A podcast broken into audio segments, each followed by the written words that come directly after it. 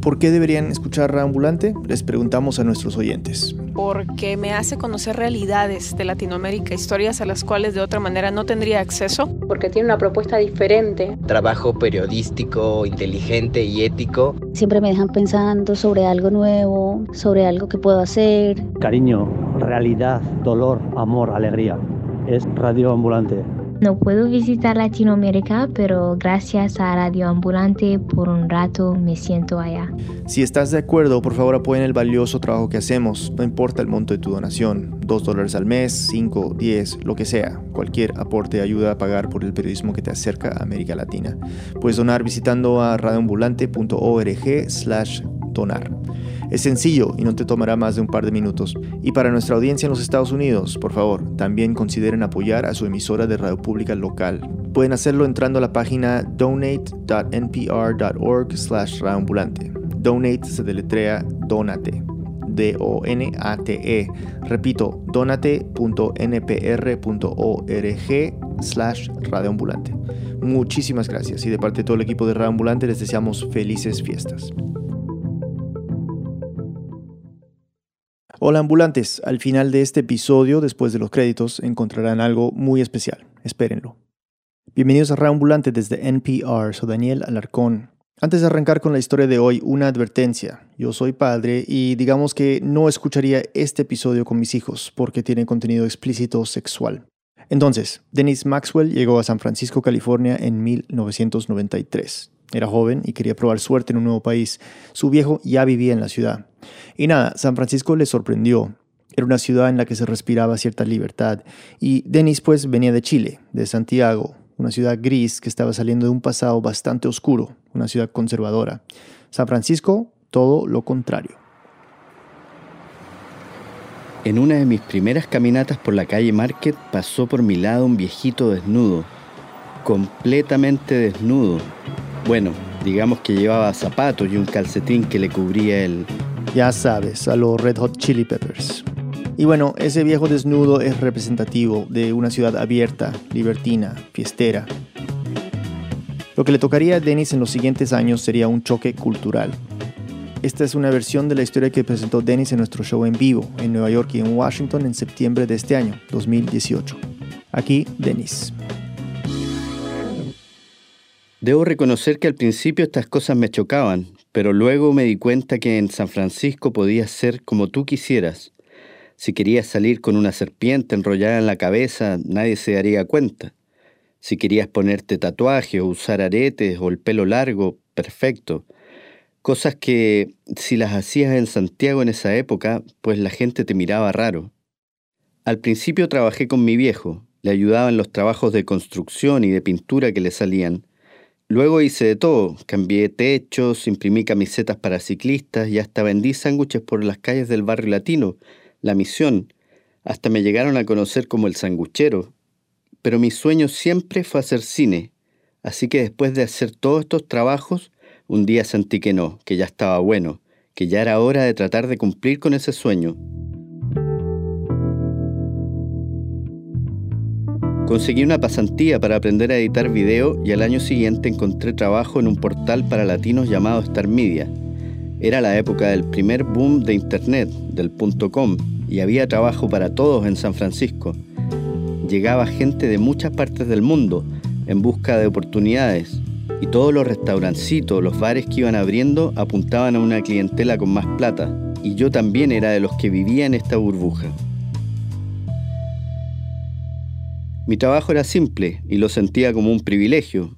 Me llegaban en ese tiempo en VHS videos de, qué sé yo, Fito o Estéreo o de bandas mexicanas. Toda esa música latinoamericana.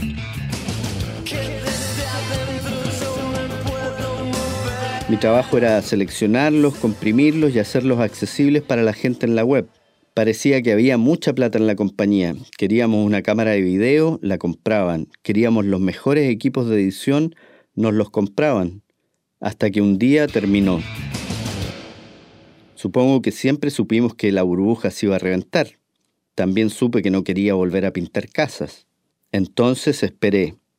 Y no fue tan fácil conseguir otro trabajo como el que había perdido. Pasó un año y ya me estaba empezando a desesperar. hasta que me llamó mi amigo Ricardo. ¿Tú, tú te acuerdas cuando, cuando me llamaste para decirme que estaba el, el trabajo este? Yo me recuerdo, tú estabas como en la same position de mí, que las cosas estaban feas, you know, necesitaba trabajo y era, era más que para hacer cámara primero o editing, era más que editing. Bueno, yo sí lo recuerdo bien. Era un trabajo editando videos. Perfecto, pensé. Luego aclaró, editando videos pornográficos. Ok. Ya hablamos de lo conservador que era mi país, pero creo que vale la pena repetirlo. Chile es quizá el país más conservador de América Latina. Fue uno de los últimos países del continente en legalizar el divorcio, en el 2004, y cuando Iron Maiden iba a ir en el 92, hubo toda una polémica porque la iglesia y muchos feligreses la consideraban música satánica. Diversos sectores de la iglesia presionan al gobierno para que impida el ingreso de esta banda al país. Satanás, el demonio, es una realidad y el demonio se vale de muchas cosas para introducir el mal en el mundo, entre ellos de estos grupos que finalmente, ¿no es cierto?, por lo que he sabido de muy buena fuente, todas sus reuniones terminan en grandes orgías, en droga, en alcoholismo, en libertinaje sexual. Iron Maiden no se pudo presentar y la banda respondió diciendo que Chile era un país medieval. Y yo, a pesar de ser ateo y muy pero muy cool, pues también en ese tiempo, debo admitirlo, era un poquito conservador. Así que cuando Ricardo me ofreció este trabajo, no sabía qué hacer. Di muchas vueltas pensando si debía tomarlo o no.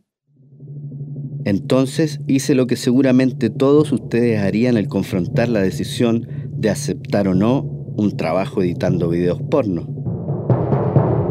Consultar a su mamá.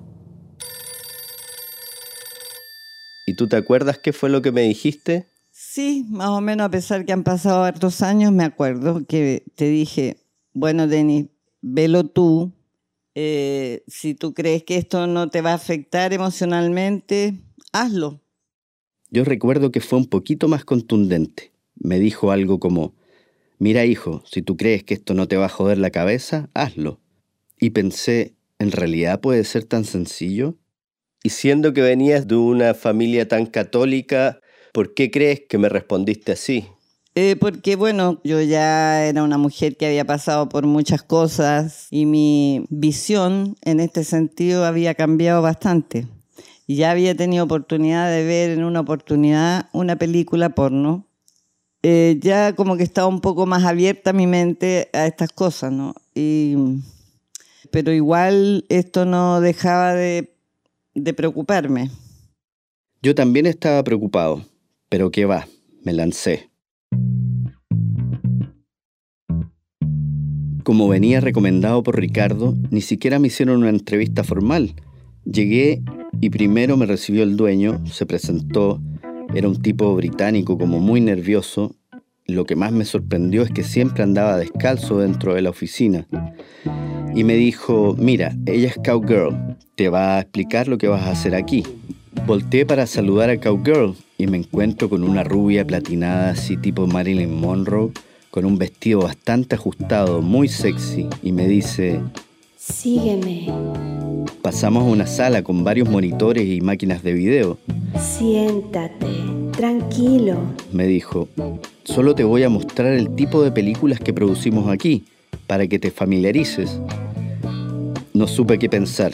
Se sentó ahí conmigo y puso una cinta. Me quedé helado cuando vi la primera imagen en la pantalla. En vez de explicarlo yo, les dejo a mi mamá. Un día tú me mandaste el link de Fucking Machine y rápidamente me metí a la computadora a mirar qué era esto. Y me quedé realmente impactada cuando vi de qué se trataba. Y dije, ¿hasta dónde llega la imaginación para lograr el placer en los humanos? No podía creer lo que estaba viendo. Fue realmente impactante para mí y fue mayor mi, mi aprehensión de lo que podía esto afectar tu cabeza. ¿Y qué te acuerdas como específicamente qué fue lo que viste? Y eran mujeres haciendo sexo con máquinas. Sexo con máquinas, de eso era la página web que me tocaría editar. Machinesbykink.com is machines relentlessly f***ing pornsters until their pussies squirt everywhere. Eso fue lo que Cowgirl me mostró ese primer día. Fue tan impactante que me costó un momento darme cuenta de que la chica en el video era la mismísima Cowgirl.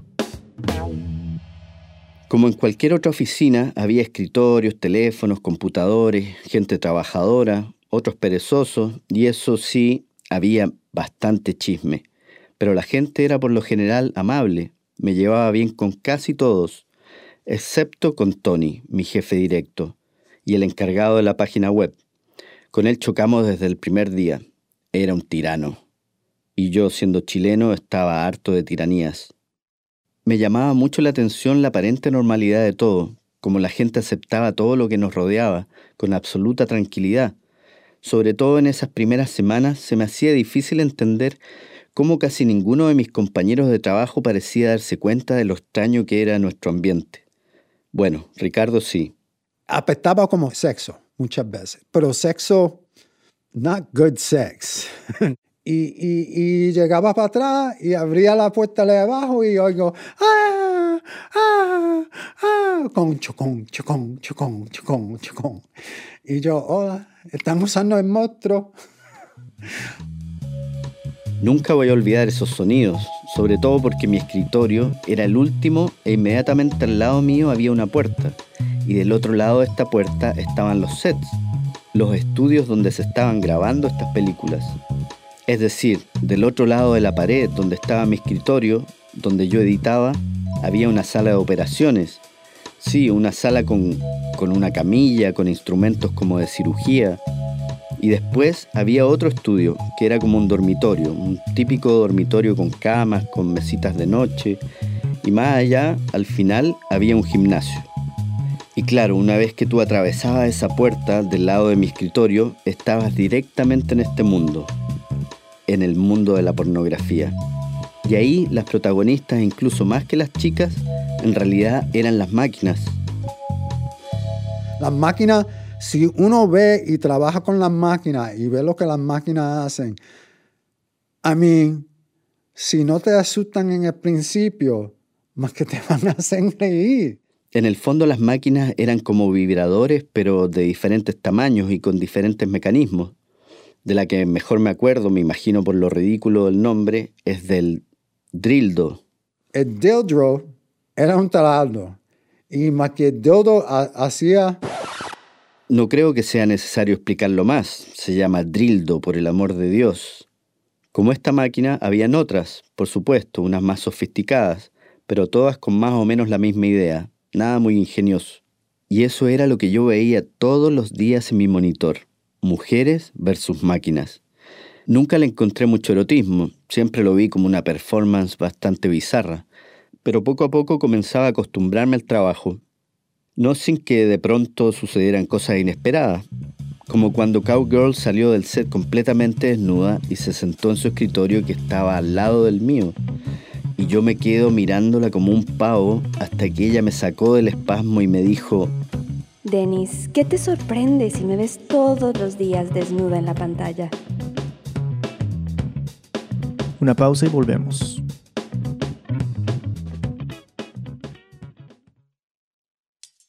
Este podcast de NPR y el siguiente mensaje son patrocinados por Squarespace. El destino llama, dice que necesitas una nueva página web.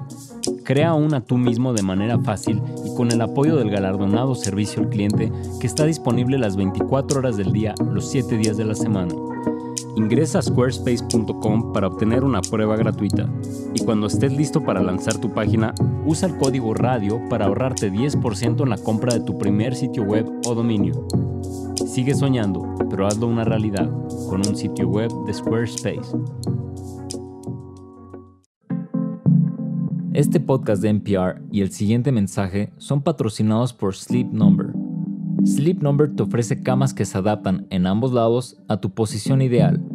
Sus nuevas camas son tan inteligentes que automáticamente se ajustan para mantenerte a ti y a tu pareja cómodos durante toda la noche. Averigua por qué 9 de cada 10 de los que usan Sleep Number lo recomiendan. Visita sleepnumber.com para encontrar una tienda cerca de ti. Debes haberla sentido alguna vez. Esa sensación de conocer a alguien de verdad después de una muy buena conversación.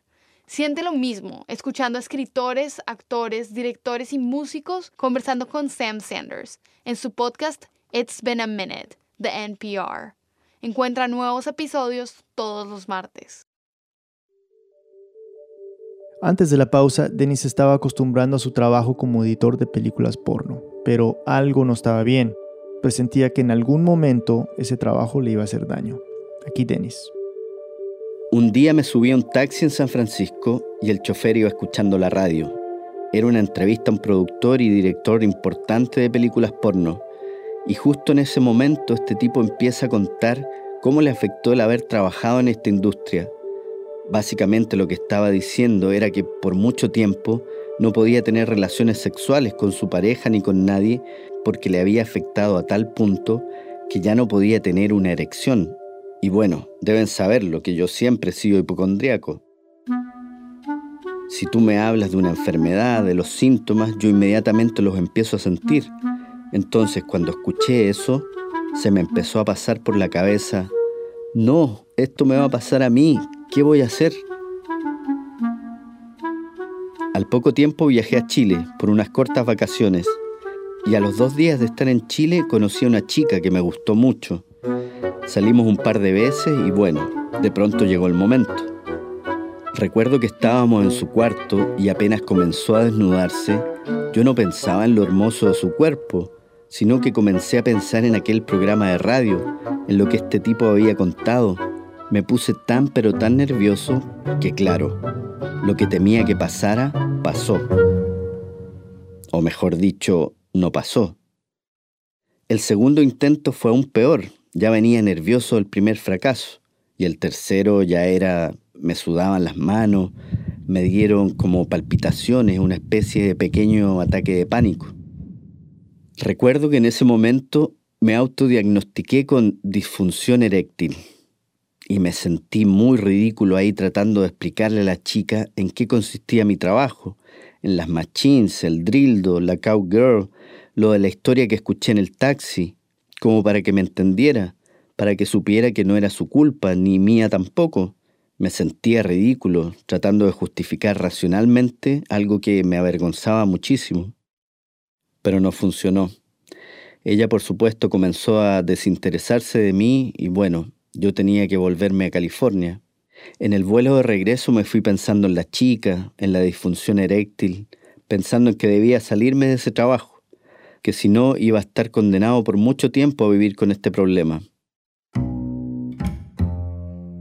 ¿Recuerdan que les comenté que en mi trabajo me llevaba bien con casi todos, pero que a mi jefe directo, Tony, nunca lo aguanté? Encontré una solución por casualidad. En esas vacaciones había leído una novela de Herman Melville que se llama Barleby el escribiente. En este libro el personaje principal un día comienza a rebelarse contra su jefe y empieza a desobedecer sus órdenes. Y cada vez que el jefe le pide algo, Barleby le responde, preferiría no hacerlo. Me pareció una gran idea. Entonces empecé a hacer exactamente eso. Cada vez que Tony me daba una orden, yo le respondía, preferiría no hacerlo. La primera vez que se lo dije, quedó totalmente desconcertado. No sabía qué hacer o qué decir. La segunda vez armó un berrinche, pero no logró convencerme de que le obedeciera. Y la tercera vez me miró de reojo por unos segundos, bajó la vista y se fue. Tal como en la novela, yo me transformé en ese personaje molesto para mi jefe, y él no sabía qué hacer conmigo. Yo esperaba que me echaran en cosa de días, pero pasaron meses, hasta que un día ya no aguanté más y renuncié.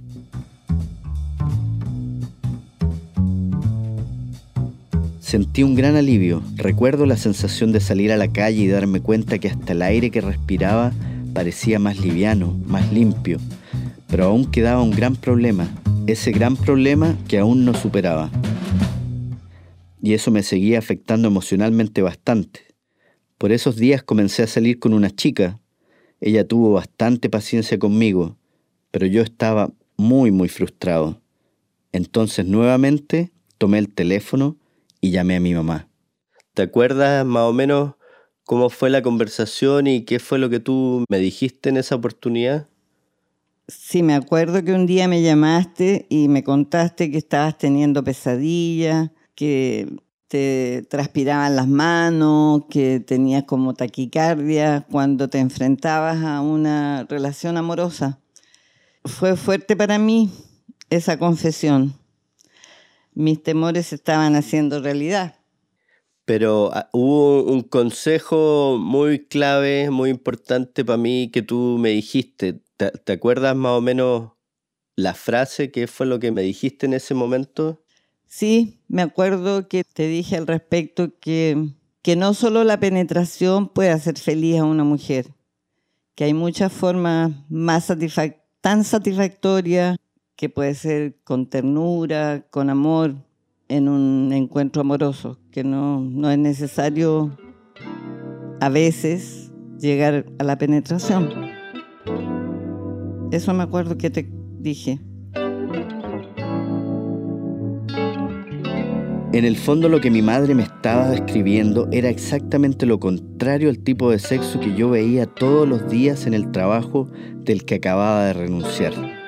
Quizás por verlo todo el tiempo, sentía que tenía que competir con esas máquinas, que para satisfacer a mi pareja debía ser una especie de máquina.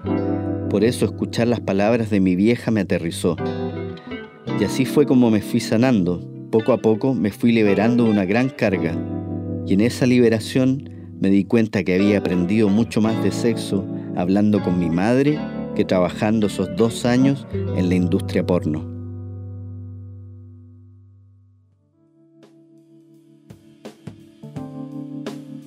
Dennis Maxwell es productor y periodista radicado en Oakland, California. Esta historia fue editada por Camila Segura, Silvia Viñas y por mí.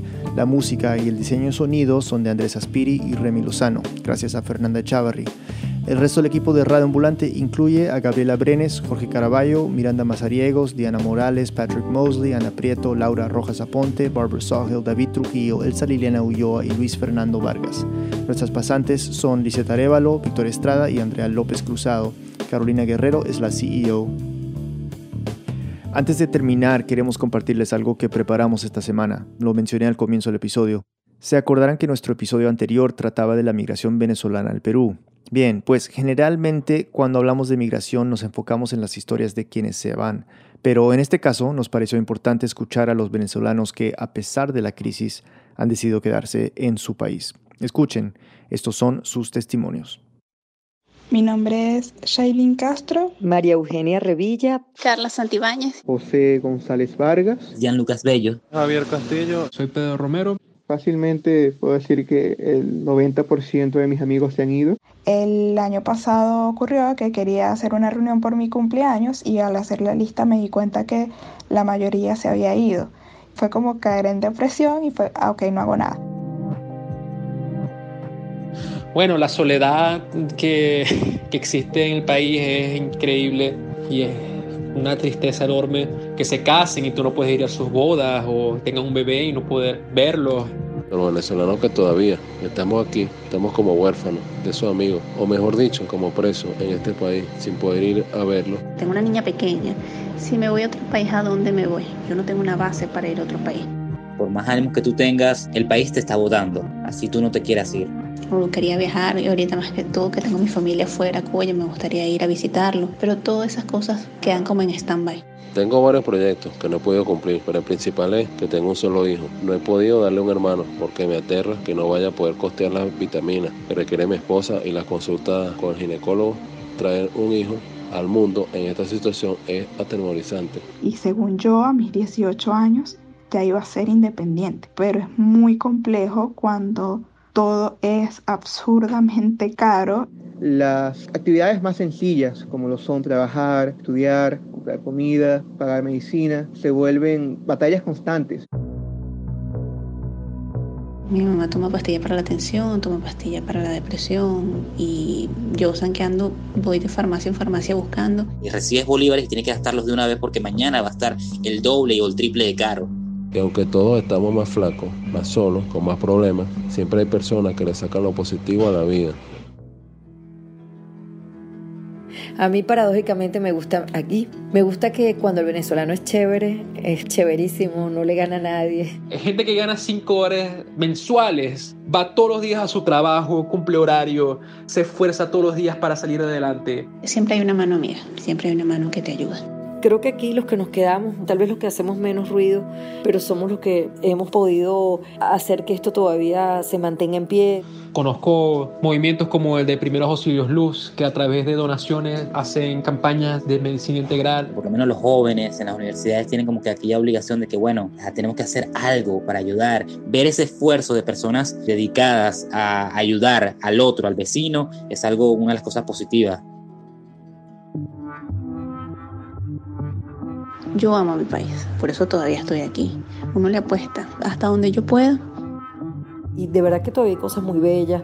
La gente va a la playa, la gente se enamora, la gente está tratando de comerse su hallaca en Navidad. Y bueno, y yo quiero mucho este país. Gracias a todos los que nos enviaron sus mensajes. Este collage fue producido por Miranda Mazariegos, nuestra becaria de innovación. La edición es de Luis Fernando Vargas y Jorge Caraballo. Música y diseño sonido son de Andrés Aspiri.